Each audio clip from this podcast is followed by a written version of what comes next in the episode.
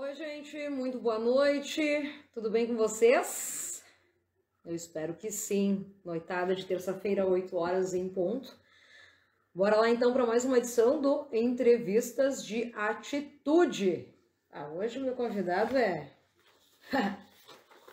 bem bagual, eu diria. Sim. Oi, galera, para quem tá chegando agora, muito boa noite. Sejam todos muito bem-vindos. Oi, bicha! E aí, Kátia? E aí, como é que tá? Tudo certo? Vai ter live hoje aí, Kátia? Me avisa que depois eu vou te acompanhar também. Olha aqui, ó. Oli Júnior é o meu convidado especial dessa noite, então, aqui no quadro Entrevistas de Atitude. Obrigado, senhor Alex. Grande fotógrafo aí, fazendo coberturas dos inúmeros shows que estão voltando aí, em especial a capital gaúcha. O último que a gente curtiu aí de boa foi o senhor Jorge Benjor. Depois dá uma olhada aí, tem o, o, site, tem o Facebook do Alex, tem os cliques maravilhosos dos últimos shows que rolaram, então, no último final de semana. Teve Sepultura também. Enfim, um montão de coisa bacana que tu encontra aí no Facebook aí do Alex Vitola. Ele, né, que inclusive faz a direção final aí de todos os vídeos após as entrevistas aqui, cai lá no canal do YouTube para você curtir de boa, a melhor qualidade. Enquanto isso, a gente faz aqui o convite para o nosso entrevistado. Aqui, ó, já tá ali, apareceu para mim. Ali, convidar aqui. Ali. Aí fica legal.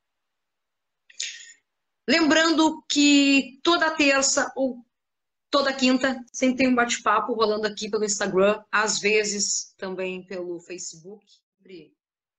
Olha, olha, olha que cenário. Isso que eu me refiro, hein, gente? Isso que eu me refiro de um belíssimo cenário aqui, ó.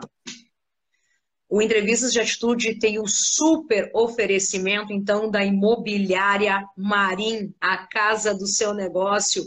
Também conosco aí o restaurante Clube União, restaurante Pizzaria Clube União, serve almoço aí de segunda a sábado, tem espeto corrido aos domingos.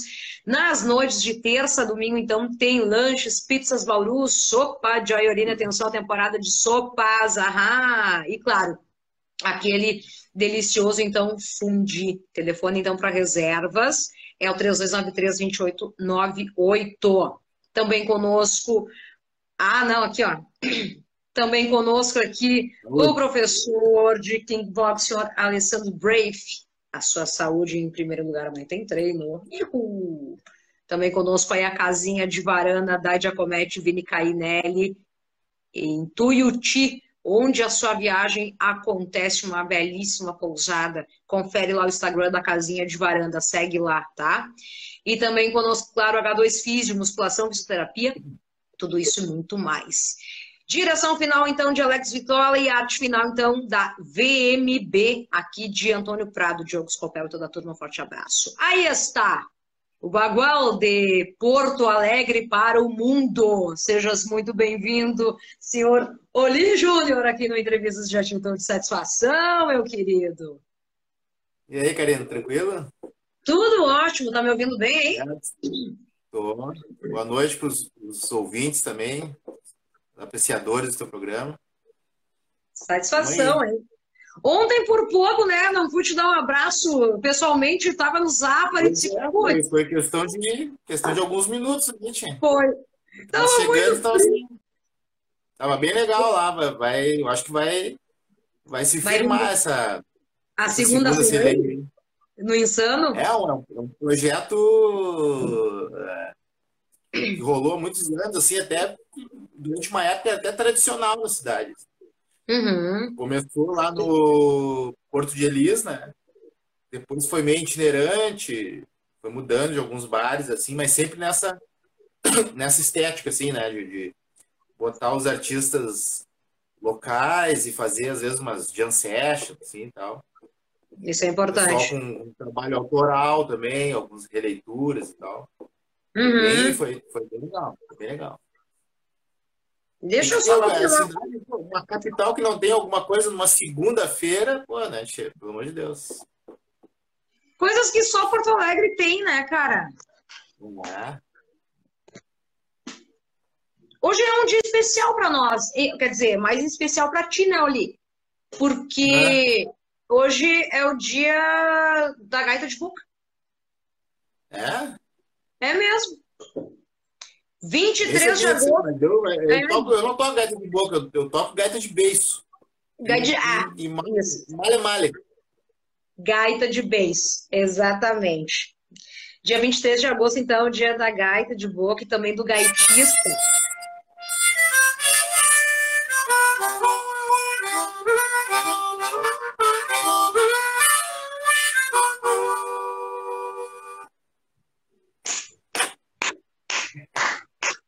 É isso que eu me refiro. Só para dar um brilho. Claro, 23 de agosto, então, dia da gaita então, do gaitista. Só para marcar, então, essa data em especial. Pô, convidado especial, toca gaita de beijo, nem diz o ali. Sabe que hoje até o nosso palavreado vai meio que mudar hoje no entrevista de atitude, né? Vai ser meio que botar com chucrismo, né, ali. se, se, se alguém de outro, de outro estado começar a ver isso aí, vai estranhar bastante coisa. Eita, que maravilha! Para quem está chegando agora, então, no entrevista de atitude dessa noite especial de terça, aqui então o senhor Oli Júnior, onde começou então os seus trabalhos musicais no ano lá de 98, tocando blues. O blues é em especial um estilo que tu já se jogou de cara, assim, tu tem uma paixão ou tu acabou é, indo para o estilo, depois acabou se enraizando no blues. Conta aí um pouquinho ali. Não, o blues é... foi, foi aquela coisa de. Eu fui, eu acho que eu fui fisgado pelo blues, na verdade. Foi essas coincidências da vida, assim, que, me levou a, a ter o estilo como força motriz, digamos. Porque quando, lá por início dos anos 90, 90, 90, 91 por aí, eu comecei a tocar violão. Meu irmão, um dos meus irmãos, tinha inventou de querer aprender também e um amigo dele emprestava o violão para ele e ele guardava em cima do roupeiro assim. E ele treinava ali. Eu me lembro dele, por exemplo, tentando tirar o, o solinho do You Should Here, Pink Floyd, né? Riffs assim, né, do Deep Purple, assim, coisas que estavam na época, assim, mais rock and roll, né?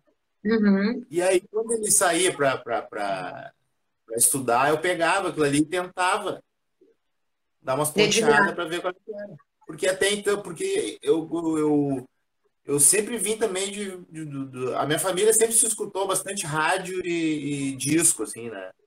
Perfeito. Meus irmãos mais velhos gravavam fitas cassetes para ouvido é, uma época que, que uma das coisas que a gente ganhava muito de, de aniversário, por exemplo, era fita cassete, um disco de vinil. Era um baita presente, assim, tu ganhar um, um LP. Ei, nossa Oli, senhora, um disco do TNT, por exemplo, assim, o cara te dá era. Bah. Ei, Oli, presentes desses que até então a gente gostaria de estar ganhando nos tempos atuais, né? É, boa, eu, eu aceitaria de. Se eu ganho um LP hoje, mas eu, cole... eu tenho ainda, eu coleciono. Eu coleciono, eu coleciono não, eu escuto mesmo, é meu dia a dia escutar também e tal, né? E eu uhum. escutava muito esses LPs e fitas e fui tentando tirar do violão. Só que assim, ó, ah, como é que eu vou dizer? O, blues tem uma, uma, uma um, um estilo de harmonia musical, de se tocar né, o, o instrumento relativamente, relativamente fácil, porque envolve três acordes, entendeu? Dois acordes.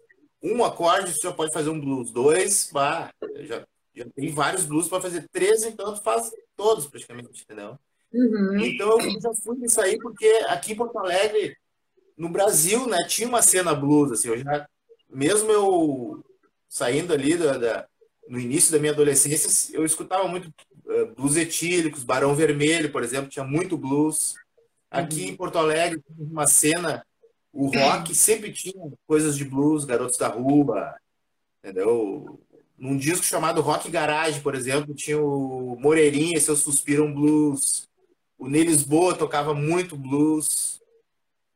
Então, e tem um disco chamado End, né, Lisboa, que ali tem um blues chamado Faxineira. E Nossa. ali, eu já meio que dei um estalo, assim, alguém me falou no meu, no meu bairro que aquilo ali era um blues. E que era barbado de tocar. O cara meio que escutou, ah, é assim, assim, me ensinou esses três acordes. E eu fui tentando, fui pegando. Quando eu vi, quando, quando Saiu. eu vi, eu já tô tocando. Ai, dá uma palhinha aí, só pra gente lembrar o Ney. Dá uma palhinha aí, pelo me deu saudade daí também, cara. Eu tô, tô- de viola aqui, mas deixa eu ver.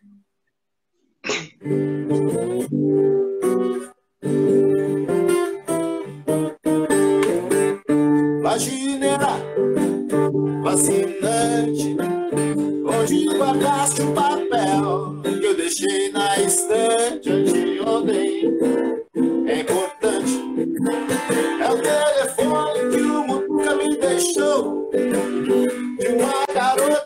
De Brasília, filha única de um governador. Tipo assim, entendeu? Eu já fui também, já fui pegando. a- Sabia que no blues o pessoal usava muito esses lances de slide. Claro que paralelo a isso, o rock estava muito, tava muito em voga, né? Na época Sim. rock nacional, rock gaúcho e tal. Claro, eu tentava tirar umas coisas ali, outra aqui, mas o blues foi meio que me, domi- me dominando, assim. Aí eu já, eu já escutava, assim, tra- eh, Stones, que, que o nome Rolling Stones vem de um blues do Muddy Waters, né? Sim. E aí o cara vai, vai fazendo ligações, né? Eh, daqui a pouquinho tu vê ali o Eric Clapton com eh, releituras de clássicos de blues, Johnny Winter, ah, tudo que tu vai pegando do rock, né? O, Barão Vermelho, muito, muito esquema, né? O Garotos da Rua, por exemplo, duas guitarras, coisa que os Stones faziam, bandalheira também e tal. Fui tentando pegar e fui, fui pegando algumas coisinhas assim, mas, mas digamos que o blues estava sempre no cangote, assim, sabe? Uhum. E tudo que eu escutava eu já, já tentava tirar de alguma maneira, assim. Riffs, Entendi. né? De, de blues, coisas que o cara ia.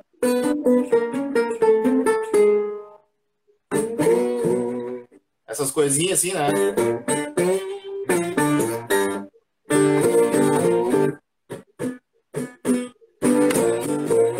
Essas coisinhas assim, o cara vai, vai escutando e vai tentando pegar no violão, assim, né? No caso, aqui eu tô fazendo uma viola de 10 cordas, né? Mas no caso eu ia comecei no violão. questionar. Eu, eu te questionar isso, mas tu tava com a viola de, de 10 ou tu tava com a viola de 12 cordas, né? De 12 também toco. Claro, depois, assim, depois de alguns anos, eu já tava, eu já tava no, no mundo profissional da música, assim, né? E, e, e eu, eu já comecei a tocar a primeira banda que eu já tava, que eu, que eu na verdade, me convidaram para ser o guitarrista base. Eu já nem, eu nem tocava muito, assim. Até hoje não toco muito, mas é que o cara pega uma coisa, tu tem que pegar um. Eu sou daqueles assim, Hum, tu tem que ter uma digital, entendeu? Não, não é uma questão de tocar bem ou, ou- ou super bem ou ser, ser um virtuose. A, Entendi. mu- a música e a arte, ela se presta a isso. Não precisa ser um expert no assunto para te fazer arte, entendeu? Eu, de uma certa forma, tem que ter uma conexão, é isso? Entre uma- ambos. Exato, tu pegar uma, um estalo, né? Uma coisa que às vezes. Porque assim, parte do princípio que a, a arte, se tu consegue traduzir o, o- alguma peculiaridade tua, por si só já é uma coisa ah, pseudo-inédita, assim, entendeu? Uhum. Claro, se tu começa a copiar muitas pessoas, tu vai fazendo versão, tu vai né, fazendo Versão da cover, versão. Versão da versão e assim vai. Se tu, se tu entende cedo ou tarde que algumas coisas que tu faz da tua limitação pode virar al- algo peculiar e novo ou inédito, tu começa a Uhum. explorar aquilo ali. E eu achava que eu comecei a achar que ah, o, o lance da composição eu, eu- eu me peguei muito cedo também. De já usar o que eu, pouco que eu sabia para compor, entendeu? E uhum. isso aí já me tomava muito tempo, muito mais tempo do que eu praticar a questão técnica do instrumento. Porque o lance da. Fui... Porque se tratando de música em especial blues, ela é um lance infinito, porque tu pode abrir vários leques dentro daquilo ali, né? Tu não precisa ficar sempre nas mesmas notas propriamente dito, né, Oli? Pode pô, explorar milhões de coisas, né? Até tu pode ficar, mas é que tu não pode ficar na mesma frase. Ou na mesma frase literária também, né? Entendi. Um pouquinho tu pode ter meia dúzia de coisas, uh, de técnicas ali no instrumento, mas, uhum. tu, mas tu pode ter, assim, uma, elementos infinitos na composição, entendeu? Uhum. Tu pode falar do teu cotidiano, tu pode falar da tua cidade, tu pode falar das tuas aventuras, pode falar milhões de coisas. E, claro, usar pouca coisa e ir revezando naquilo que tu sabe, entendeu? Claro que inevitavelmente tu vai tu vai acabar escutando coisas que, que, que vai te somar no aprendizado. Certo. Isso aí, isso para mim foi cada coisinha que eu escutava, Blues Etílicos, Barão Vermelho, Garotos da Rua, Muddy Waters, Robert Johnson, e assim foi indo até até eu encasquetar que, bom, então eu vou, eu vou ser músico, eu tenho algumas músicas já. É, vou fazer, vou compor e vou, ver o que. Porque, na verdade, Porto Alegre tinha uma, tinha uma cena de rock, blues, música, né? Extremamente voltada para a questão autoral. Todo mundo, todas as bandas, todos os meus uh, contemporâneos e, os, e as bandas uh, mais antigas, elas se lançavam no mercado praticamente com as suas com a sua obra, entendeu? Uhum. Isso, que me, isso que me fomentou muito. Então, eu já comecei a, comecei, comecei a compor, escrever, claro, né, de acordo com aquelas coisas que eu, que eu já estava escutando na época. Bom, nessa brincadeira ali, né? Eu li nessa brincadeira, pô, hum. foram 13 discos já lançados, né? Sendo 12, de, sendo 12 de forma independente. É. E lembrando que o primeiro disco solo foi produzido pelo grandioso Egisto Dal Santo. Vem cá, cadê o Egisto, hein, cara? Cadê o Egisto? Ah, ontem tava lá, tava, tocamos junto tava lá. lá. Tava no Insano? Tá. Faz muito... Na verdade... Tempo não, anos que eu não vejo o Egisto. Na verdade, é o Egisto que está coordenando essa segunda Celei. Ah, olha ali! Ele, ele que produz o evento. Ele que produzia uhum. também o evento Pois é, a segunda Ceilei, essa volta, por exemplo, a segunda Ceilei é uma, é um projeto que de, de memória afetiva muito grande para mim, por exemplo, quando eu estava quando eu estava aprendendo a tocar e nem era profissional ainda, eu ia muito nesses eventos da segunda Ceilei. Então eu via esses uhum. caras direto compondo, fazendo coisas, entendeu? Isso aí me estimulava muito. E aí, quando Olha. eu vi, eu já tinha muita música, assim, muita, muita música mesmo. Já fiz uhum. banda, daí já botei minhas músicas na roda acabou banda. Aí eu, bom, vou, vou lançar solo, porque material não faltava. Então eu fui, fui compondo uma coisa atrás da outra. Assim, a cada, a cada dois anos, praticamente, eu já lançava um disco, entendeu? Oli, nesse meio tempo. Sempre com, blues, sempre com blues, mas o blues como força motriz, mas também eu não quis, eu não quis já me lançar, propositadamente, eu não quis me lançar como artista de blues. Tipo Entendi. assim, um bluseiro, entendeu? Um cara como, como, uhum como o Solon, como Fernando Noronha, sei lá, como os caras que são essencialmente blues em tudo que fazem também, né? no estilo, uhum. digamos assim. Eu queria Entendi. manter o blues como força, como força motriz, como inspiração. Nem que eu fizesse baladas, rock e, e folk gaúcho, folk brasileiro, folk americano, ainda assim inevitavelmente eu ia usar elementos do blues que eu, que eu, que eu aprendi, entendeu? E assim está sendo até hoje. Entendi. Tanto que recentemente, né, ali a gente bateu um bate-papo, fez um bate-papo maravilhoso, extremamente emocionante, né? Com o senhor Reni, que graças a ti eu vou ser é. eternamente grata, tu, né, Oli, por ter feito é. toda a mão, ter ido na casa do, do, do grande Julião, ter ido é. feito aquele é um querido. E como é que surgiu essa parceria com ele, hein, cara? Bom, o Júlio, além de eu ver ele na minha adolescência, alguns shows dele, uhum. quando eu já estava tocando, quando eu já estava tocando bastante no, nos bares e teatros da cidade, assim, inevitavelmente essa cena aí a gente acaba se cruzando, entendeu? E uma vez, creio que eu, eu cruzei com ele em algum evento que a gente tocou junto, e eu falei, beleza, vou tocar num bar chamado Vermelho 23, que fica ali no Bonfim. Ali, né? E convidei ele para fazer para fazer uma participação especial, tocar umas quatro, cinco músicas, assim, porque eu já, eu já sabia as músicas dele, né? Não Chores Lula, Amor e Morte, eu já sabia. Uh, algumas do, do Cowboys, né? ou coisas do Almôndegas, que eu sabia que ele gostava. Neil. Young e tal. E aí convidei ele, ele aceitou e a partir desse dia aí, eu não me lembro exatamente o ano, mas assim, 2000 e sei lá, três ou quatro, assim. Uhum. Aí, muito tempo depois, lá por 2000 e... aí 2009, eu comecei a, a elaborar o, um disco chamado Milonga Blues. E nessa aí, até essa data aí, ele, a gente fazia, eu sempre convidava, eu convidava ele para alguns shows. E, uma, e numa dessas aí, ele ficou parceiro, assim, gente. E aí ele ele tinha uns escritos e uma vez eu fui na casa dele. Deixa eu me lembrar como é que foi. Agora eu não me lembro se ele me convidou antes para cobrir alguma coisa assim do, dos Irish Boys. Uhum. Ou antes eu já estava conversando com ele, alguma coisa assim. Eu sei que, ele, que eu fui na casa dele e ele me deu uns escritos.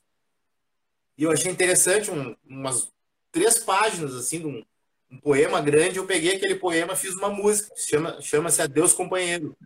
Eu Eita. fiz uma milonga, uma milonga meio blues, meio western, assim.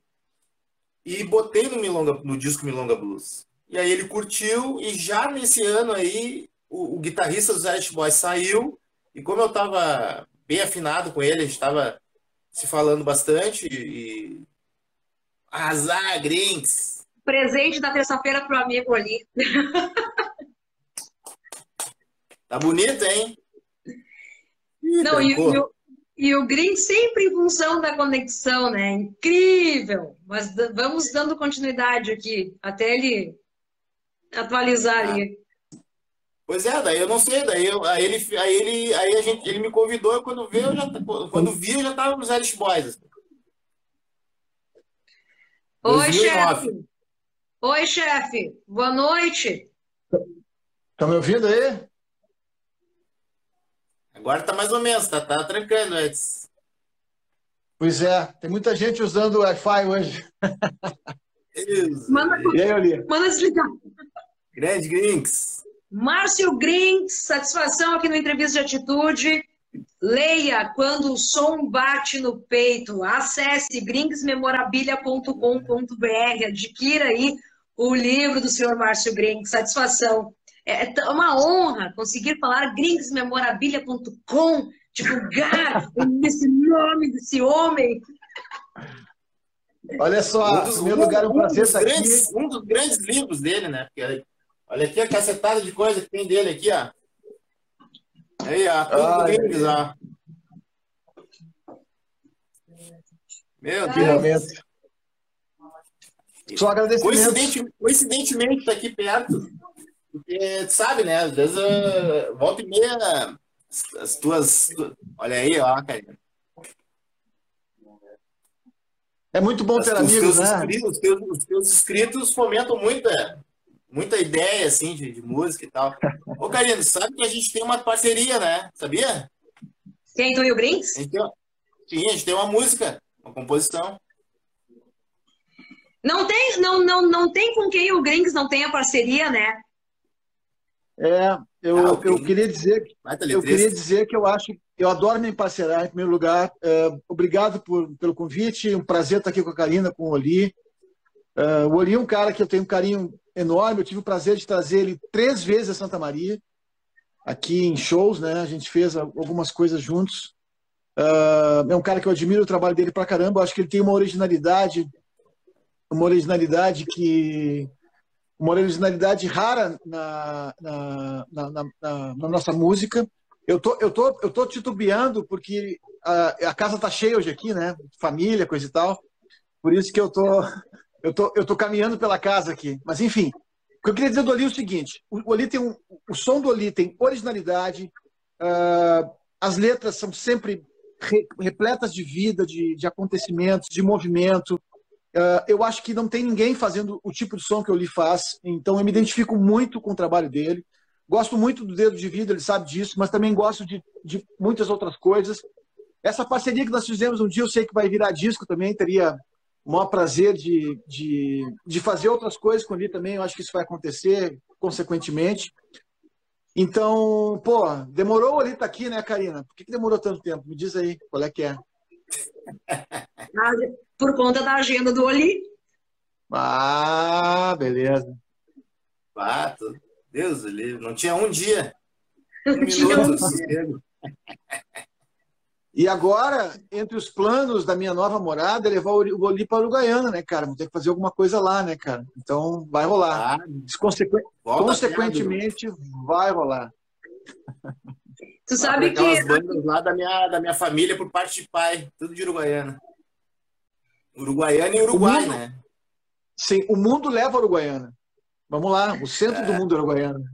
Todos os caminhos levam a Uruguaiana, é isso? E como é longe Uruguaiana? Eita!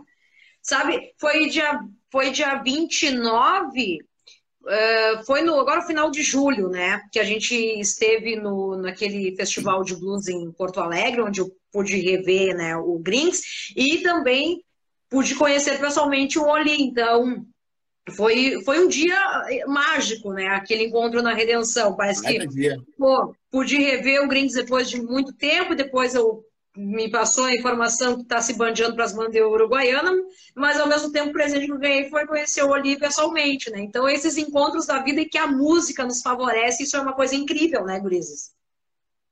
É, e nada. Eu sempre digo o seguinte: nesses ambientes, por exemplo, como o próprio festival esse de.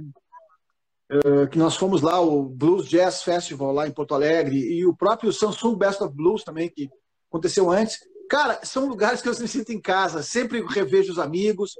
Parece que existe um planeta, um país, uma cidade onde a música uh, consegue trazer sempre as mesmas pessoas e aquelas pessoas que a gente encontra com muita frequência nesses ambientes. Eu tenho uma brincadeira com o Luciano Albo. Que o Luciano Albo, eu fui, cara, juro para vocês, a cada dez shows em Porto Alegre, oito eu encontro ele. E geralmente, às vezes, encontro no caminho do banheiro ou buscando uma cerveja. É muito engraçado, cara. Eu vou me movimentar, eu encontro o álbum lá, cara. já falei, pô, que coisa louca isso, né, cara? Eu quero encontrar o cara, é só sair do lugar que eu tô, vou no banheiro ou vou buscar uma cerveja e topo com o álbum.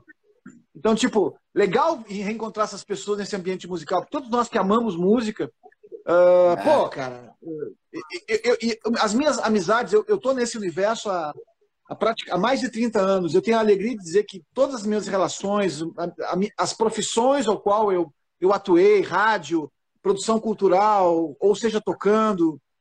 Então, cara, o meu mundo é esse, circula sempre, uh, orbita pela música, né? Assim, por exemplo, eu me tornei amigo do Ali, né? Vamos lá. Eu nem lembro como é que a gente começou, virou camarada, mas enfim, foi, foi de bate-pronto, né? Rolou, rolou uma amizade, uma sintonia muito forte e a gente se vê super pouco e quando se encontra, sempre é muito intenso, é. assim, sempre é, sempre é verdadeiro, né? Acho que foi o lance, eu acho que foi o lance com o... Eu acho que teve uma conexão com o KG aí, se eu não me engano. Vocês estavam ah, na Itapema, e aí eu estava fazendo alguma. Eu, eu, tinha feito alguns eventos com ele também. E ele que me falou daí até que ia, que ia rolar um evento em Santa Maria. Eu tava, é, é, não sei se era ele ou tu, ou vocês dois estavam mirabolando um, um festival rock and blues em Santa Maria. Ah, verdade. Rock and, é, o Rock and Blues. Não recordo, mas rolou no Teatro 3 de Maio em Santa Maria, foi quando tu tocou lá. É verdade. Ah, foi isso, foi o, KG que, foi o que te indicou. Isso. Verdade, lembrei agora. Eu tava, eu, nós estávamos na Itapema e o KG indi, de, uh, aí, tentando buscar alguém para fazer uns shows lá. E o KG te indicou o teu trabalho, aí eu fui atrás, busquei, curti e te trouxemos a Santa Maria pela primeira vez. Foi isso. É. Isso quer dizer, coisa aí. E, quer dizer, através do veredito do Gringos que tu foi para Santa Maria, né, ali? É, porra. É, eu, eu, ele, ele, teve essa vez que essa vez que foi no que foi no no Teatro 3 de Maio, que é um lugar bem legal tocar. Eu tenho certeza que o curtiu lá. Eu me lembro que o show dele foi foi foi, foi a primeira vez foi a primeira vez em Santa Maria, se não me engano. Foi isso, né, Oli? Foi. Que ano foi esse é. aí? Cara, isso deve ter sido 2010, eu acho. Ou 2009, uma coisa assim. É, foi, foi, é. Eu acho que foi um ano, foi um ano depois, ou no mesmo ano, que eu lancei o meu Longa Blues, né? Então eu tava, tava em evidência, assim, tava, tava vendendo um monte de discos, fazendo um monte de show. Foi uma novidade, assim, um pouco na época, né? O lance da mistura de, de, de milonga com Sim. blues e tal. E o KG tava. Eu acho que ele. Eu acho que ele já. Ele fazia essa conexão com a Atlântida e Itapema, assim, alguma coisa. Eu acho que ele tinha um programa na Itapema, Rock and Blues, né? Uhum. Tinha. E o KG tinha uma. A, a, a Andressa, que na época estava casada com, com o KG, uh, tinha família em Santa Maria. O KG vinha com frequência aqui. E ah, aí a gente, tá. nós fizemos umas parcerias aqui, aí também o lance Sim. de venda de vinil, eu tinha uma loja de vinil, então eu estava bem envolvido é, com o KG nessa rola. época e tinha um lance também Exatamente. da Itapema, né? Então foi isso que fez. Depois eu te trouxe para tocar no Moto Garage, num evento que eu fiz com a On The Rocks, uma rádio web que eu tinha na época. Isso, foi a... Aí foi a segunda vez. A segunda foi vez. Depois teve a terceira, em 2019, que foi no Memorabilia Blues, no Plataforma 85, que também foi bem legal, bem legal. Ah, tu teve aqui em casa, inclusive, aí depois furou o pneu do teu carro no caminho da passagem de som. Ah, Mas enfim. Histórias do blues, uma né? Rua, uma rua de chão, chão batido lá na casa do, do Gringos vai se escondendo, né? É. Aí naquela ali eu já, eu já pensei assim, pá, vamos ter que passar essa, esse areião aqui me, me cuidando. E não deu na volta, quando eu vi, deu uma solavanco assim, eu, puxa vida. Mas são é, coisas, famosa coisas bi... né? É, a famosa biboca. Mas eu queria dizer o seguinte, assim, ó. Não, só, só deixa eu fazer um adendo aqui. É um, uma data hoje em especial, né, para ambos, tanto para ti, Oli, tanto para ti, Grins. Hoje é dia do, da gaita da, de boca e do gaitista. É gaita mesmo? de beijo. Gaita de beijo, como ali fala, né? Gaita Cara, de beijo. vou dizer o seguinte. É, é, eu tenho uma a minha ligação com a gaita de boca eu, come, eu, foi, eu, eu, quando criança, eu tive uma gaita de boca. Na época, nem sabia o que, era música e tal. Aquela coisa de, de, de, um instrumento musical que caiu na mão de muita criança, a gaita de boca caiu na minha mão. Mas eu vou dizer que isso real, realmente eu comecei a me interessar pela gaita de boca. Foram dois acontecimentos. Primeiro, ter descoberto a música de Bob Dylan e Neil Young, né? Que a gaita está muito dentro do processo das músicas, isso me chamou a atenção. E depois, uh, o que realmente deflagrou é, para mim, tentar tocar de uma forma mais profissional ou mais, mais realmente assim, uma forma cancheira, com banda e coisa e tal, foi quando eu vi o show do Blues Etíricos em 1998, aqui em Santa Maria, cara. Aquele show que foi a turnê do Dente de Ouro. Quando eu vi o Flávio Guimarães tocando gaita naquele, no Café Brasil de Santa Maria, eu digo, cara, eu acho que eu quero tocar gaita. Tanto que, é, três anos depois, eu estava com uma banda de blues aqui em Santa Maria, que era Big Fat Woman, depois Formei a Red House, nós gravamos três discos, ou seja, foi, é, foi naturalmente acontecendo. E eu, eu me considero um gaitista mais alinhado com não com o blues, mas com realmente com o folk e com o, o country rock, que é onde eu mais me acho enquanto instrumentista. Então, uh, porque eu, eu, realmente gosto muito daquele tipo de gaita mais simples, mais melódica, menos. Uh, até porque eu não sou um, um, um, gaitista que talvez tenha técnica para fazer realmente aquelas gaitas de blues. Sei fazer, já fiz, consigo fazer algumas coisas, mas a minha jogada realmente que eu me sinto com muita. que eu me sinto com mais propriedade enquanto gaitista, entre aspas, é tocando essas coisas. Tanto que eu tenho uma banda chamada Harvest Moon, que estou toca New Young, e aí realmente é um chão que eu adoro fazer e gosto de fazer, e acho que sei fazer bem, né? Mas enfim, legal. O Oli é, outro, o Oli é um cara que toca com, com suporte, né? Eu acho isso legal demais também tem uma digital muito, pró, muito própria. Eu acho que o jeito que ele toca gaita também se aproxima um pouco esse crossover entre o gaitista de blues e o gaitista de country rock, assim, porque tem uma coisa meio Young Dylan e também gaitista de blues, né? E faz muito bem isso. Eu admiro muito quem toca o suporte, porque não é fácil, viu? É, eu, eu também cheguei via. Eu fui me metendo por conta do Bob Dylan, né? E por conta dos bluseiros também, que o cara acaba se, se, se, se deparando. É, aí teve, teve uma época que eu fiquei muito aficionado também no, no Jimmy Reed, porque ele to, também tocava com suporte e tal, e, eu, e aí eu já estava tinha saído da banda, né? Que eu tinha gravado um disco com a banda Mendigos da Noite, numa gravadora. Aí a banda se desfez e aí logo no mesmo ano, assim, ah, vou lançar um disco solo. E já fiquei naquela coisa, assim, naquela neura de como me lançar. Como, ou, porque na banda eu era guitarrista e uh, um dos vocalistas e compositor, né? Tocava uma gaitinha lá, uma que outra, assim, mas quando tu opta por fazer uma coisa solo, parece que o mundo vem vem todo contra ti, entendeu? Ou, ou em cima da tua cabeça, é. assim. E aí tu tem que. O que, que tu vai fazer, né? E aí, eu, e aí é que, inevitavelmente, eu já tinha. O Bob Dylan já estava muito incorporado também na questão de, de elementos composicionais, assim, pra, como, é, claro, vertendo para o português e tal, né? O, e o blues também, e aí eu pô, vou fazer uma coisa mais espontânea possível. De, de, de bate-pronto, assim, eu já peguei o, as músicas, comecei a compor uma leva, assim, também, com já com, com suporte da gaita, violão e, e, e, slide, alguma coisa assim, mas sempre oscilando também entre o blues e, o, e uma, uma estética folk, por assim dizer, né? É, e, um por exemplo, tu falou, tu falou do gaitista, que é o Jimmy Reed, cara. Eu gosto muito do Jimmy Reed, porque, na verdade, como gaitista, ele é um cara que usa muita simplicidade, né? poucas frases. Uh, uh, um band como bordão, às vezes, para fazer a virada. E, cara, ele consegue ter uma identidade, uma forma de tocar gaita, que eu acho, inclusive, que influenciou o Bob Dylan. Uh, aquela, a forma do Jimmy Reed de tocar gaita. Que também tem um pouco essa jogada de é. ser uma gaita me, menos performática e mais, mais fraseada, né? Eu acho demais, cara. Outro gaitista que eu gosto muito é o Sonny Terry, também, que eu acho que é outro cara que consegue fazer de uma forma mais simples, mas mais técnica que o Jimmy Reed, e tão bom quanto, né? Enfim. Mas o que eu queria dizer é o seguinte, ó. Karina, Oli, um prazer estar aqui. Eu tô com a casa cheia aqui hoje. Você sabe que a minha vida é uma revolução aqui, né? E eu só realmente estou aqui hoje porque gosto de vocês e foi um prazer fazer esse papo, por mais que esteja rápido aqui. Espero de, em, em, alguns logo logo daqui umas duas Oi. semanas um brinde Daqui umas duas semanas eu volto a ter uma vida normal, uma estação de trabalho, e aí nós voltamos a conversar de uma forma menos, uh, uh, vamos dizer assim, menos essa correria aí que está rolando na minha vida nesse momento. Mas está tudo certo, estou muito feliz. Eu acho que a vida precisa de movimentação e agora eu vou me movimentar para caramba, não tenho dúvida disso. Boa! é isso aí.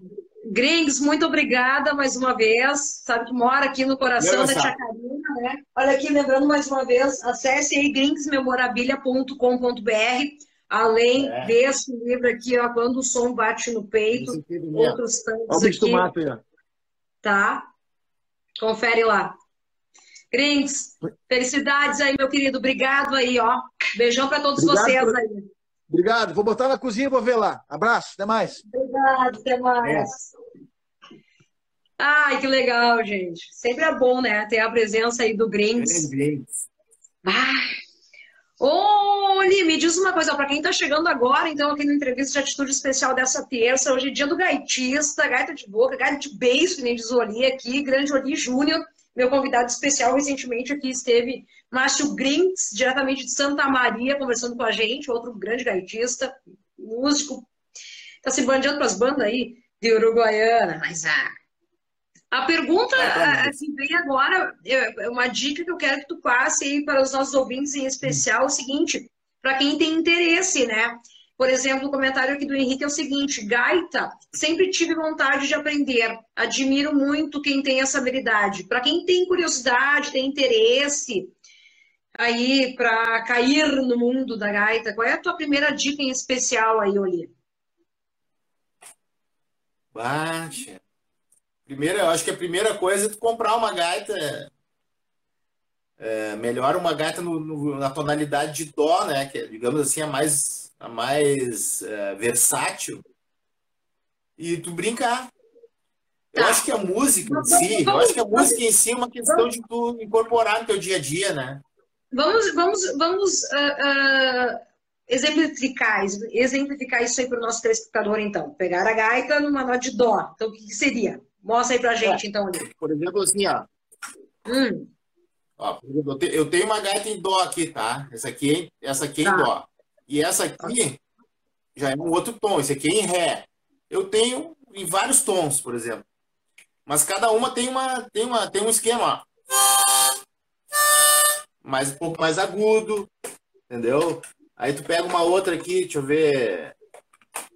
Essa aqui em, essa aqui é outra, essa aqui é uma dó, deixa eu ver. Uma lá. Cada uma serve para um tom e um, um, estilo de tom de, de som específico, né? Só que Entendi. todo instrumento, pode ser gaita de boca, pode ser violão, viola, bateria. Uma hora tu tem que pegar o, um instrumento e literalmente brincar com ele. Praticar. Uma coisa. É, não digo nem praticar, mas é. Vai, claro, tu vai praticar, mas tu tem que botar no teu dia a dia, tu tem que segurar as baquetas, bater, tu tem que sentir o som, mas a diferença de grave, agudo. Tu vai pegar a gaita de boca, né? E tal. E até, até a hora que aquilo ali te despertar mesmo para te fazer alguma, alguma música com aquilo ali. Alguma hoje em dia tá cada vez mais fácil. Tu pega o YouTube ali, tu bota é, lição de gaita de boca, por exemplo, no YouTube. Aí tu vai ficar até tonto de tanta coisa que tem hoje, né? Com tanta informação. Vão te dar toda, todas as dicas possíveis de pegar a escala,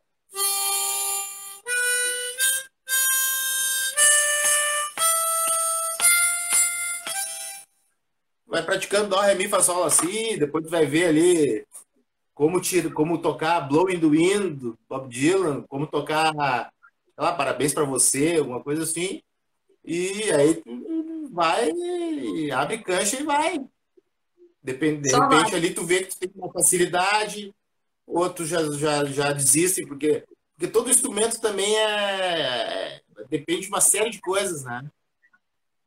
a tua disposição está apta ali, o teu entendimento, se tu se tu se acha que vai, tu tem condições de, de, de é aquele lance da conexão que a gente falou no início.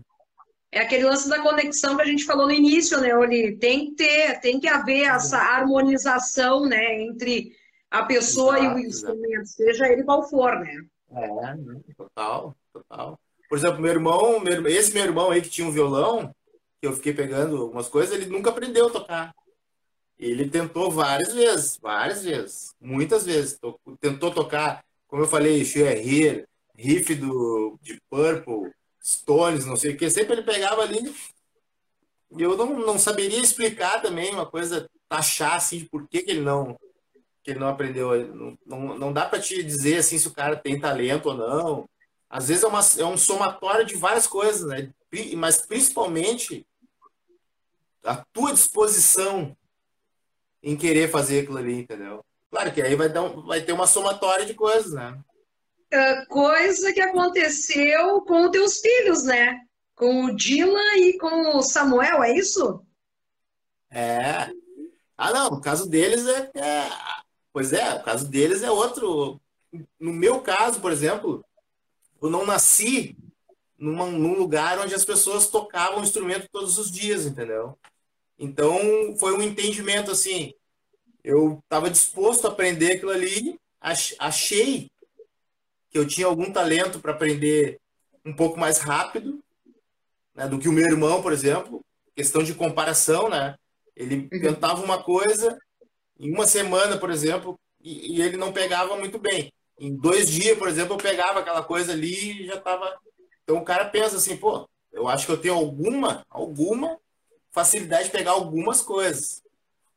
E aí o cara vai. No caso dos meus, do, do, dos meus filhos, eles literalmente, desde a barriga, estavam escutando, desde o ensaio, as músicas direto, tocando né, no, no, no, no, os LPs e CDs, e eu, eu compondo e tocando junto, e ensaiando e tal, e eles foram crescendo uma, uma tendo uma facilidade até, diria assim, psicológica e física até. Uhum. Que não deixa de ser a, a, a, música é uma onda, né? É uma onda sonora. E aquilo ali vai é uma frequência que tu vai pegando aquilo ali, é uma se torna inconsciente até. Total. Assim como qualquer som do teu, sei lá, pode, daqui a pouquinho tu dorme com. Mora onde tem passarinho, mas outras uhum. pessoas moram tem tiroteio, entendeu? E aí quando vê, tu se acostuma. Literalmente uhum. se acostuma mesmo. Uhum. O teu, cérebro acostuma com aquilo ali. No caso deles, eles estão totalmente acostumados. Agora, se eles vão continuar ou não e, ter, aí sim terem a disposição de usarem aquilo ali para outros fins, aí vai ser, uhum. aí já é outro departamento, né? Entendi. Oli, no caso, o Dylan e o Samuel eles têm muita diferença de idade. E quais Não, são os instrumentos? Três anos e pouco. Três anos e pouco de diferença. Meio, quase, quase quatro. Uhum. E quais são os instrumentos até então? Isso é uma ótima dica também que tu possa dar aí para os pais aí de plantão, que realmente o lance da musicalização, isso é importantíssimo, né? Para essa gurizada. É, para mim, no meu ponto de vista, é muito importante, porque a música, ela abre, né? O cérebro para outros tipos também de, de, de, habilidades, né? E até uhum. mesmo facilita muita coisa para o aprendizado escolar, né? Claro. Porque tu acaba, tu acaba estimulando partes uh, cerebrais e sensoriais e na medida do tempo que tu exercita isso, tu acaba abrindo horizontes teu cérebro, vira, vira uma coisa até uh, normaliza o teu raciocínio até matemático, de, de, de senso de grave, agudo, alto, baixo, com maior ou menor intensidade, coisa e tal. Então, qualquer tipo de, de, de instrumento em casa, que todo mundo pudesse passar por isso, assim, de ter momentos no dia onde tu esquece qualquer coisa, assim, e a criança Qual... É? brincar com instrumentos é o ouro. Qual é a parte ainda que os professores não entenderam que isso seria fundamental nas escolas, hein, Oli? Ah, isso aí são coisas, são coisas políticas, né? A gente foi, na verdade, no Brasil, se, se, teve uma época até do, do, do, do Vila Lobos, que, tem, que o Heitor Villa-Lobos, né, ele tentou implementar, claro, mas de uma maneira, de uma ótica de, dos anos 30 e 40, né? Uhum. Era uma outra coisa, assim. Mas, se tivessem aperfeiçoado desde lá, não tivessem interrompido várias vezes o processo administrativo educacional no país, as diretrizes, hoje em dia eu não tenho a menor dúvida que nosso país, culturalmente, estava em outro patamar, pode ter certeza. Mas, como político, assim, é preferível tu formar peões, né? Trabalho braçal é, e mão de obra barata. É. Aí, claro, que aí o senso, a educação, por exemplo, via filosofia, sociologia, música, científica até, isso aí sempre vai ser deixado de lado, né? Uma pena tudo isso aí. Uma pena. Para quem está chegando agora, então, no entrevista de atitude, senhor Oli Júnior. Azar. Ele que se autodefine como buzeiro do Delta do Jacuí e milongueiro do asfalto. Interessante isso aqui. Deixa eu só colocar em roda aqui novamente um salve aqui para os meus apoiadores, para quem está chegando agora. Tu falou tanto em Barão Vermelho antes, no início da nossa conversa, deixa eu fazer o gancho aqui e hum. aproveitar para fazer o convite. Quinta-feira eu estarei, então, conversando, mais uma edição, então, do Entrevista de Atitude com o senhor Fernando Magalhães, guitarrista aí do Barão. Tá, quinta-feira. Vai ter guitarrista. Vai ter Márcio Paz. Olha quem tá aí conosco. Ah, grande. Direto, direto de Portugal. Que lindo, Marcito. Beijão, meu querido. O Márcio estava de aniversário recentemente, é isso? Ou era tua filhota? Acho que era tu, né, Márcio? Bom, enfim. Sintam-se abraçados aí, queridos. Grande, Márcio Paz. Paz. Encontra, encontrava muito com ele no, no, no Zelig aqui em Porto Alegre. Eu nunca me esqueço um dia que eu tive na, na Rádio Gaúcha. E, bom, eu fui lá, fui conhecer toda a parte interna, aquela coisa toda, né? E eu fui com o intuito de conhecer duas pessoas, que um era o Júlio Forst e tentar dar um oi para o Márcio. Naquilo o Júlio já tinha sumido e o Márcio tinha dado a volta por trás, já tinha saído. Não conheci ninguém. Fiquei sem abraçar ninguém, né? Se bom, acontece, né? Acontece.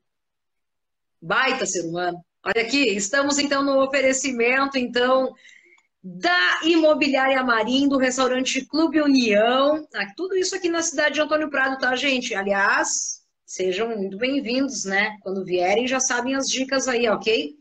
Também conosco aí o professor de Kingbox, o senhor Alessandro Brave. A casinha de varanda, ó, quando, tu vier, quando vieres para as bandas de aqui da Serra, em especial perto de Bento Gonçalves, vai para as bandas uhum. aí de. Tuiuti, Tuiuti, tá? Que é distrito aí de Bento Gonçalves e te hospeda aí na casinha de varanda. Cara, um lugar simplesmente Sim. fenomenal.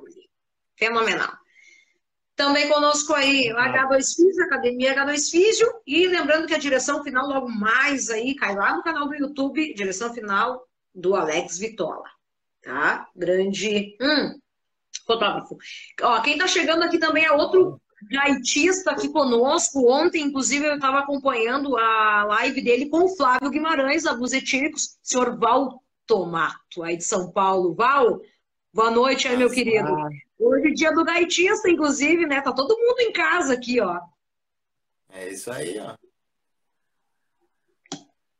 Olha aqui, olha o que o Márcio comentou aqui, Oli. Hum. Foi dia, eu dia 15. Ah, então foi dia 15. Voltei para o Brasil. O Zelig ah, era minha casa. Pô, Marcito!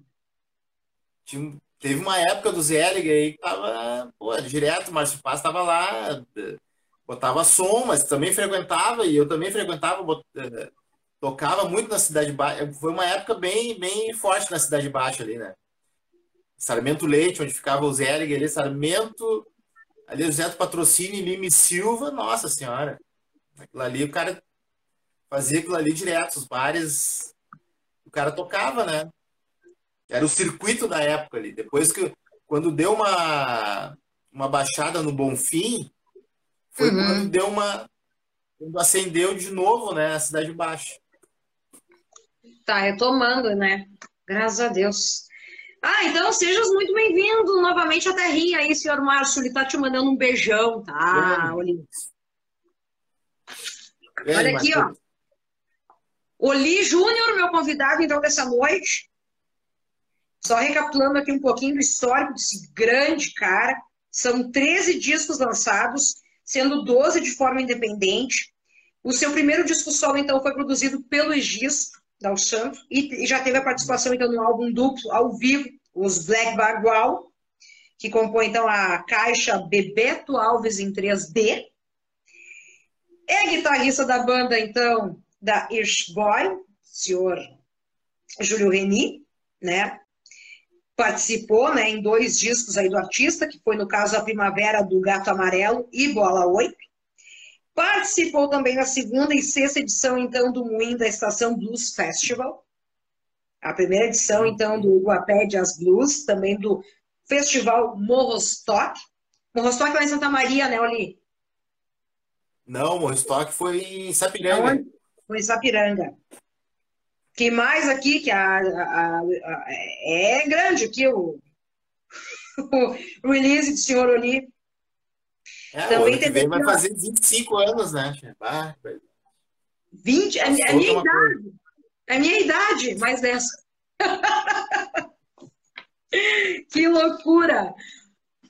Vila Lobos, durante o governo Vargas, foi o único caso de política pública Aí bem na hora subiu aqui. Que tornou obrigatório, então, o ensino de música nas escolas. Quem comentou, então, foi a Júlia. Obrigada, Júlia. É. é, tem esse viés. Zé, como eu citei ali, tem, claro, tem, se a gente se aprofundar, a gente vai ver coisas assim. Teve falhas também, muita. Teve aquela coisa muito forte do, do nacionalismo ali, do Getúlio Vargas e tal. Claro, isso aí acaba sendo acaba travando um pouco, digamos assim, a ideia da música, né, como como elemento de transgressão, digamos.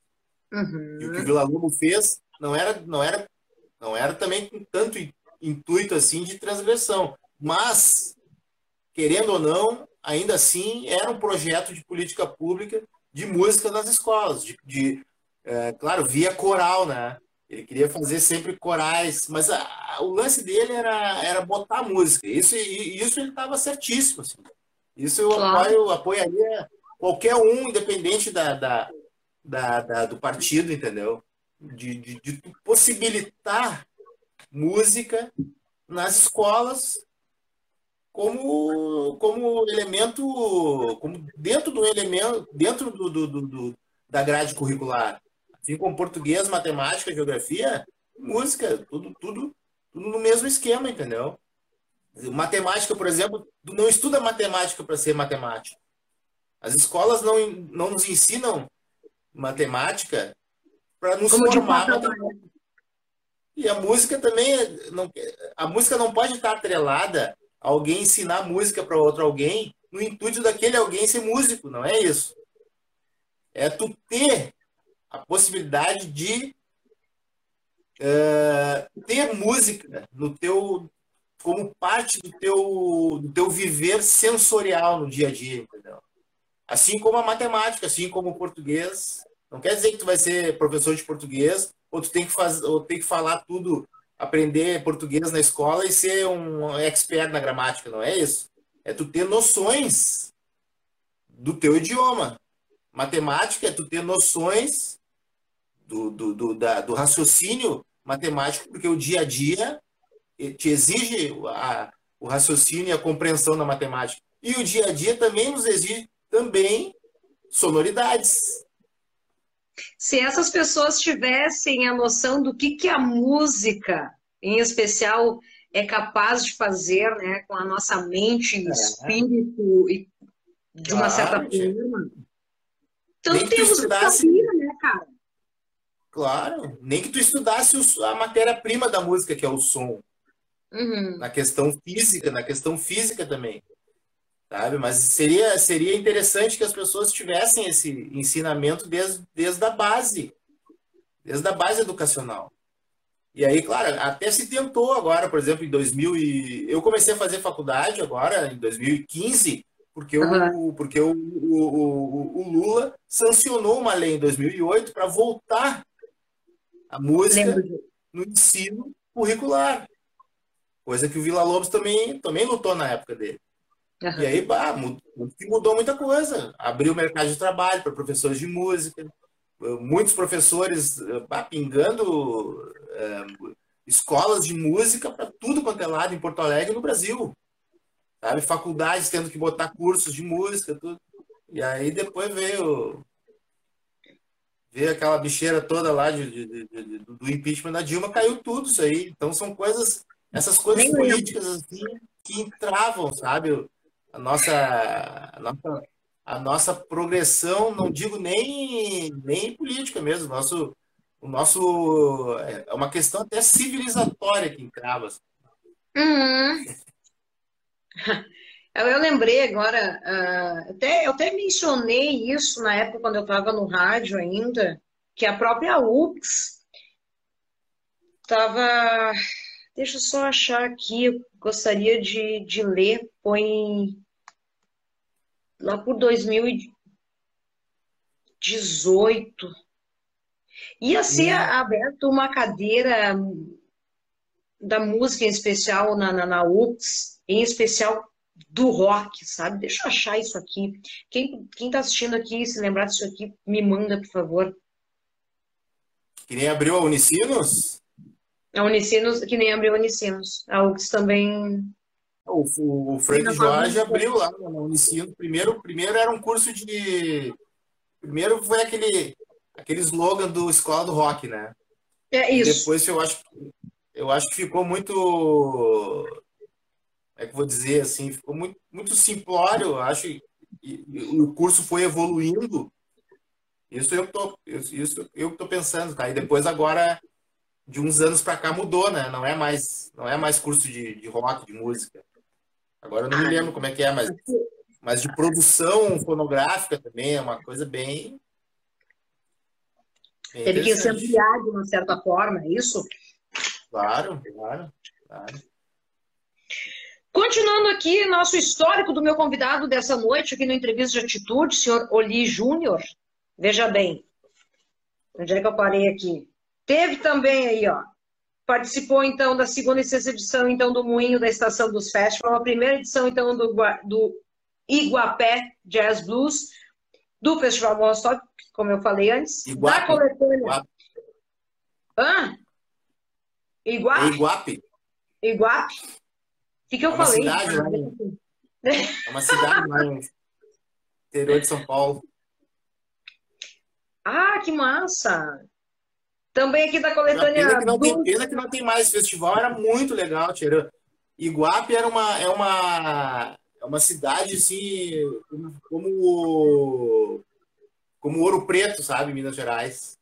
Uhum. Ele tem as, as construções mais antigas do Brasil, assim, uma das, né, claro. Mas eu li, eu, eu, eu tô admirada, mas o que tem. Volte e meia eu tô abrindo assim no Instagram, Facebook, mas o que tem de festival de blues rolando pelo país adentro, Tchê? Agora parece que agora parece que voltou, né? Porque tá- tá- na real tá todo mundo, tava todo mundo apavorado com essa pandemia aí agora. Agora Não, mas meio que abriu, o pessoal eu- tá fazer as coisas, né? Não, mas é, é, em especial o festival de blues. Festival Não, de blues. O blues é uma coisa assim, já não, já não, não é uma coisa extremamente popular, né? Mas Uhum. antes tinha, tinha coisa, assim, tinha o, antes do Mississippi, por exemplo, acho que um dos mais famosos é o Rio das Ostras, né? Uhum. E aí o pessoal faz, fazia, de certa maneira, tentava fazer alguns anos, assim, festivais, mas eu acho que o, o que mais vingou foi o Rio das Ostras. Depois veio, eu acho que veio o, o Iguape, e aí já na o Mississippi também já em Caxias ali. Tá com uma filial no. Rio agora, né? O bar experimentar lá. o no Rio, é. Mês, E agora fez um mês festival em Gramado, né? do Missy. E, e mês retrasado eu entrevistei, inclusive, o Valtomato e mais a gurizada, ah, o Biga e mais o Fábio Neves. Estavam os três, né? Tava rolando o Carrancas dos Festival, lá em Minas. É, Alta Branca também. Pô, em Santa em Maria, lá no, no- no- lá no, no lá no, em 2000 e... Acho que 2000, 2001 tinha o Sesma. Sesma Uhum. Blues. Bah, foi um festival bem... du- Durou alguns anos também de blues. Eu acho que toda... toda todo o estado de certa maneira, consegue algumas pessoas fazer alguns festivais, assim. É que a gente não fica sabendo, porque o Brasil é muito grande também, né? Mas tem, Já- claro, que o Rio de Janeiro... É, a gente já tem aquele costume de dizer que o Rio Grande é grande. Então tu imagina o Brasil, né? Ah, tem muita coisa. Tem aquele... Tem um dos mais famosos também, numa cidade onde o... Lá em Minas Gerais, onde o... O Arnaldo Batista, dos Mutantes, mora. Hum, Agora eu não estou me lembrando o nome. Uma cidade bem do interior, assim, também tem vários anos, estou para dizer que mais de década, esse festival de blues ali tem. Festival de blues tem, ah, tem um monte de festival. Só que, claro, é uma coisa muito, muito de nicho, né? O blues é um, é um estilo, assim, que dificilmente ele vai ser pop, né?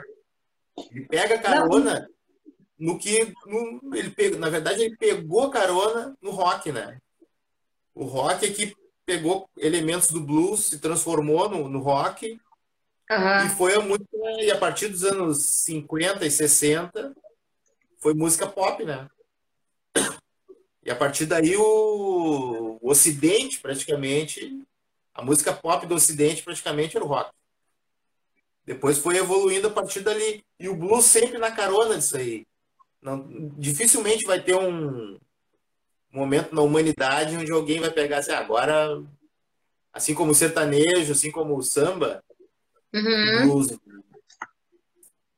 Eu acho, Sabe que- né? Sim, não, eu concordo contigo. Tu sabia que eu sinto falta também nesse meio tempo? Obviamente que a, a gente se apega nesses pensamentos, porque, querendo ou não, a gente vive um pouco de saudosismo, né? E o, é importante ressaltar a importância do rádio, em especial, né? Isso faz Exatamente. total diferença, né, na vida do músico. Em especial o estilo do rock, do blues, né?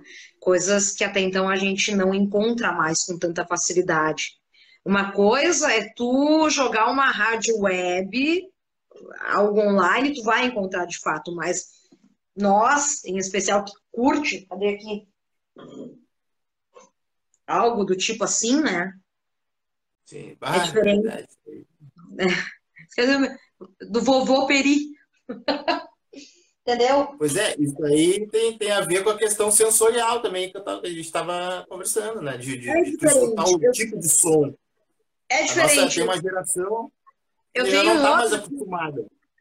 Eu tenho um outro aqui, ó. Esse aqui me acompanha há uns 30 anos, sabe, Oli? É, é tem, diferente. Tem parecido que tem também. Isso aí é uma questão de, na verdade, assim, claro que até poderia, o blues até poderia se tornar popular, assim, com se tivesse uma disposição uma, de vários fatores, assim como propícios, assim como teve para o rock, entendeu? Uhum. Mas é que para isso também é necessário a sociedade, a humanidade também está propícia para isso, entendeu? E teve uma época até que estava propícia, só que a tecnologia hoje em dia Tu acha que foi uma avalanche? né? tu, acha que, tu acha que essa tecnologia, ela, ela, ela, simplesmente veio com uma avalanche, passou por cima eu e. Acho. Eu acho, não tenho a menor dúvida.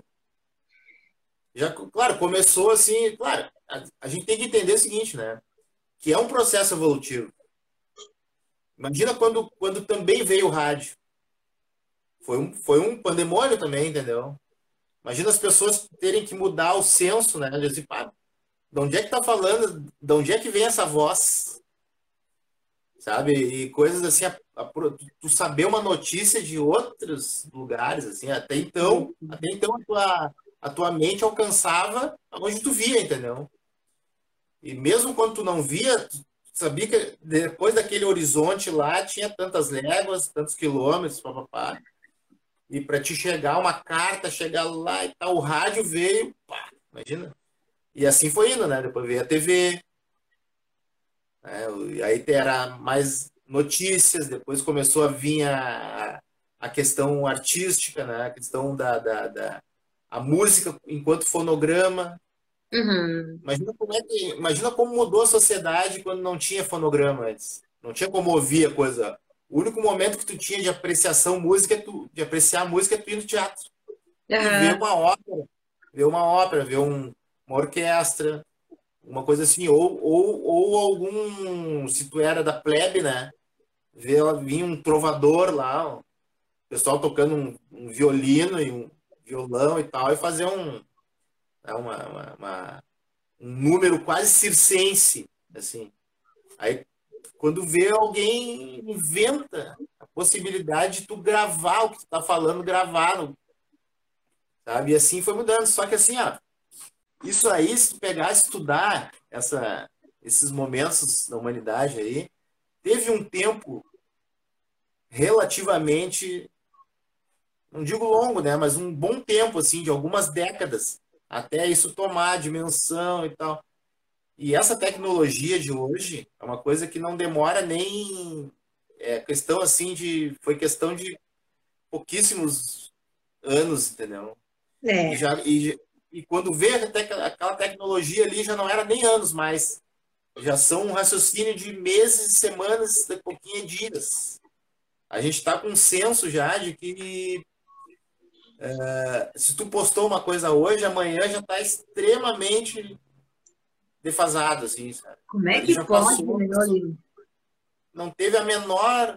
É, Relevância. Ninguém, ninguém reteve a informação. Esse que eu, esse que é o problema. Eu acho que o que mudou muito é, é, a, é a retenção da informação, sabe? Da, a retenção da informação, do, do, da, do conteúdo. Pode ser escolar, uhum. pode ser artístico. O conteúdo está muito, tá muito, não, não, não tá mais passível de uma, de uma boa assimilação, do meu ponto de vista, sabe? De uma boa degustação, eu diria. É, porque não tem mais, não tem mais o não tem mais o ritual de tempo, né? Que é que tem hoje coisa de disco, né, Oli? Deixa eu ver. Ah, não, meus discos estão aqui. Pegar um aqui. Ninguém mais para para escutar, né? Ninguém mais para para escutar. Pegar o último disco aqui que eu ganhei de presente aqui da Ritinha ali, aqui, ó. E, é... Ah, ali. Então, veja bem, é, é isso que a gente se refere, né? É o lance de, do toque. Exatamente. Tu vê que só no LP aí tinha vários, vários tem vários elementos vários sensoriais aí, né? Tem vários caminhos até chegar a ele, né? Exatamente, por isso que eu tô dizendo. O tato, aí tu vê, tu lê as coisas, né? A letra, a foto, a, a capa como elemento artístico também. Tu pretende lançar um assim? Pretende lançar um assim, ali, do teu trabalho, fazer uma compilação desses 12 discos aí, 13, e fazer um, um box? Não, já pensei, penso. Penso também. É tudo uma questão de tu, cara, tem que fazer. É, uma questão ter que parar e fazer um mínimo. É, botar na ponta do papel ali quanto é que vai custar, porque ainda é caro produzir, né? O vinil não é uma coisa barata, assim, é, um. Olha, no mínimo, no mínimo dos mínimos, assim, eu acho que um, uns 10, 15, 20 mil para te fazer, sei lá, umas 100 cópias desses disquinhos, assim. E aí é complicado, sabe? E aí, claro, aí vira artigo, vira um artigo de extremo luxo é. Eu não sei se eu estou apto também a, a produzir um material para deixar na estante. Gente, né? É, para o pessoal deixar na estante. Aí eu não sei, daí eu prefiro, porque eu prefiro botar o, as pinturas dos meus filhos aqui para o pessoal, então, sabe? Enquanto, enquanto tu não tem, então, né, é, é esse momento para fazer um bolachão, onde é que o pessoal encontra, então, o teu material para fazer a audição das suas músicas, aquela coisa toda? Tem disco físico para vender também, Oli? Como é que funciona aí? Faz o merchan aí pra gente, por favor. Enquanto tem. Ah, eu confesso que eu tô totalmente, em termos de material fonográfico, assim, eu tô totalmente defasado. Assim. Porque não, eu não vejo muito sentido, sabe? Se, se mudou o fator sensorial, e de ritual, assim, do pessoal prestar atenção na coisa que produz, a gente é. acaba. O, a principal coisa é, é, o. É tocar ao vivo mesmo. E claro, só que nessas aí sobrou alguns discos, né? Que eu, sobretudo o. Agora não, não tô aqui, o Milonga em Blue, por exemplo, de 2012. Uhum. Eu ainda tenho algumas, algumas unidades. Do dedo de vidro tenho poucas unidades. Mas daqui a pouquinho Daqui um pouquinho já vai, esse Milonga em Blue já não vou ter mais. E aí eu penso assim, o, não tem, o pessoal vai só, ou tu vai no YouTube hoje, né? O pessoal tá conectado 24 horas, ou Spotify. Então tu tem que ter um, na verdade tu tem que direcionar teu teu, teu material para isso, mas Entendi. Eu confesso que eu, eu, eu fiquei um pouco para trás assim nessa, nessa questão do, do, Spotify. Não, não, não, não, deixa eu fazer um adendo. Tu, tu acha que ficou para trás ou tu não quis até então se render a essas modernidades? Não, eu, digo, eu, eu, eu fiquei para trás mesmo porque eu parei mesmo. Não, não, uhum. A partir de mim, a partir de mim a questão de não não me adequar muito assim, porque não Alguns, tem, algum, ainda acho, né? Que é uma, a questão do Spotify é aquilo ali, claro, pra, quase para tudo, né? Mas aquilo ali é uma, é uma afronta até ao artista, né, tia? Botar uma música tua pro, pro cara para te receber 0,0 é, milhões, até atingir um milhão de acessos, assim, é uma coisa. É ridículo, então, né, cara? fica meio te entendo. Pega tesão. Tu não, fica, tu não tem um estímulo. Tu não tem um estímulo para isso, entendeu? O único estímulo que, o, que as pessoas têm, eu acho, né? O pessoal independente, por exemplo, uhum. é o estímulo da visibilidade. Ah. E essa, e, e essa visibilidade talvez não me estimule tanto, sabe? Porque vai ser uma, é uma visibilidade que não me, não me atrai muito Se tivesse, se a visibilidade tivesse atrelada ao, a uma atenção ao conteúdo, eu acho que eu até ficaria um pouco mais. Mas eu, mas eu sei que não, porque na verdade eu vivo também esse mundo, né? Então eu sei que as pessoas não escutam Spotify assim, faz um playlist lá e lá. Ou tá pela casa, ou tá, bota numa festa, sabe? Ou alguém passa aqui, ah, olha essa partezinha da letra aqui, não sei o que. Olha só, alguém falou uma, uma bobagem, assim, sabe? Uma coisa que vai, que vai ser disseminada em larga escala. Não passa disso. Não, as pessoas dificilmente tu passa para outra pessoa um, um, uma música ou um disco pelo Spotify pelo conteúdo. Entendi. Vai te ver que as pessoas, o conteúdo é passado mais em função do podcast do que música. Então, então eu fico pensando assim, pô, então eu vou fazer um podcast, então, né, uhum.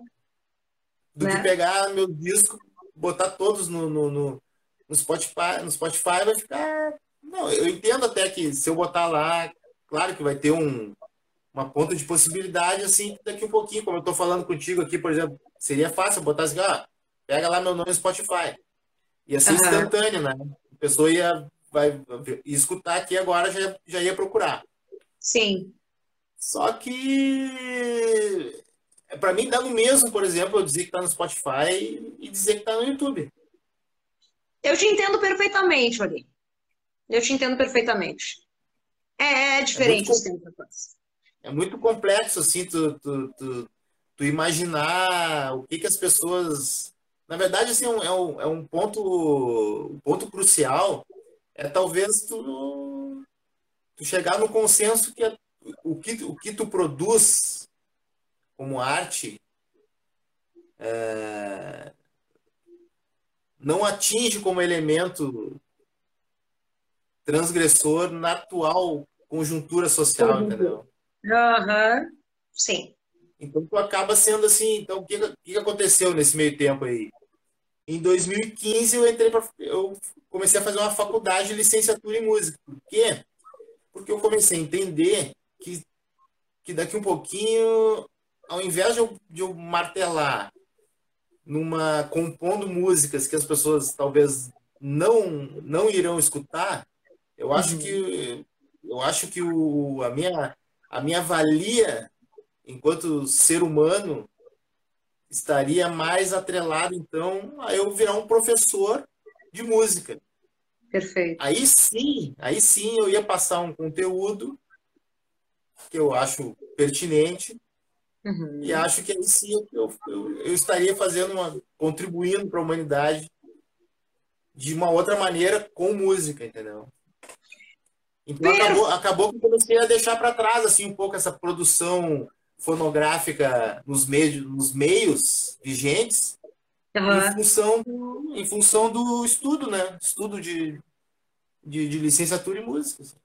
Aí o cara começa a ler mais, muito mais, as coisas de pedagogia musical, Isso aqui, pedagogia ó, também. Isso aqui é, explode. o cara começa, é, daí o que menos tu pensa é, é, assim, ah, será que eu vou botar, eu acho que eu vou botar um, vou lançar uma música no Spotify. Imagina se eu vou pensar em botar uma música no Spotify se eu tô se eu tô mirabolando coisas assim, maneiras de passar informação musical para crianças, assim, entendeu? Que aí sim eu acho que, que seria que, que seria uma coisa para uh, eh, benéfica para para a civilização, entendeu? Fenomenal ali, fenomenal, fenomenal. Olha aqui, ó, esse é o Oli Júnior, meu convidado, então, especial dessa noite do Entrevista de Tude. Ele que é o grande buzeiro do Delta do Jacuí, grande milongueiro do asfalto. Que honra, cara, te ter aqui nesse quadro tão legal aqui, toda terça-feira ou nas quintas, como eu falei no início do programa. Satisfação, como o Grinks falou, demorou um pouquinho, mas rolou. Rolou nosso bate-papo. Ah, tá aí, então, para o nosso... Eu gostaria então que tu passasse o contato né, para quem quiser, quiser aí te contratar. A agenda, segunda-feira tem exame de novo aí, Oli? Como é que é? Bah, minha agenda tá agora não agora mas assim ó o lance agora do, do contato e agenda tudo tá via Facebook Instagram. Instagram direto né o pessoal vai entrar ali é uma das coisas que eu mantenho assim como como canal são essas uhum. plataformas que aí sim o cara acontece alguma coisa na semana o cara posta ali posta sim. ali o flyer e tal né e ali Segue dialoga lá. com o pessoal também Segue o Oli nas redes sociais. Segue no Instagram, no Facebook. Maravilha, então. Oli, considerações finais, então, meu querido. Beijo para a mãe, para o pai, para os filhos. que mais? Beijo para todo mundo. Beijo para todo mundo. Escutem música. De qualidade. Reflitam, reflitam, reflitam os sons do mundo. Essa é a minha dica para todo mundo. Se permitam, se permitam parar uma hora do dia e uh, escutar os sons, as paisagens sonoras teu, ao teu redor e também música. Claro. E essas duas, essas, essas duas coisas, os sons e a música, eu acho que já vai, eu acho que é um, é um passo para a humanidade melhorar um pouquinho, entrar numa frequência, uma frequência boa. Ah, que assim seja, Oli, que assim seja. Olha aqui, ó, entrevista de atitude também convida, olha, quinta-feira lá no canal, então, do Papo é Rock, a partir das 8 horas, tem mais uma edição, então, do Entrevista de Atitude. Eu estarei conversando, então, com o grande guitarrista Fernando Magalhães, aí do Barão Vermelho, todos convidados, tá? Te espero lá, tá, Oli? Já que eu vi que tu tem uma paixão bem grande pelo Barão, né? Falou várias vezes é, aí do Barão. Não, as, as, praticamente eu acho que as duas bandas de blues, blues rock, né? Ou três bandas, talvez eu diria ali assim, Barão, Blues Etílicos e Garotos da Rua foram três bandas nacionais, assim, né? E que, que me inspiraram bastante para esse lance de, de, de, de, esse lance composicional e seguir uma carreira onde tivesse blues jogada, né? Eu fui uhum. até no show deles agora um pouco aí, no Opinião. Foi, no, foi no Opinião, né? Ou foi no Araújo? Ah, que bom. Não, no Opinião. Nos 40 anos, né? É, como é que, que tá com o vocalista? Como é que tá com o novo vocalista, o Beto Lee, hein? Tá tudo bem tá, legal, tudo bem legal. O cara, o Rodrigo Suricato, se não me engano, o nome dele, né? Sim, o Rodrigo Suricato. Ele, ele era daquela banda Suricato, né? Que teve um, eles, eles ficaram em terceiro lugar, não sei, no algum esquema da Globo aí, né? Que foram três bandas para as finais, uma de soul, uma de rock mais rock mais a lá mistura de grunge assim e o suricato. E aí o, o, esse vocalista aí, o Rodrigo, eu acho que era, acho que é carioca também, não sei, é parceiro dos caras. E aí quando o Frejá saiu, o Guto Goff, que é o batera, Uhum.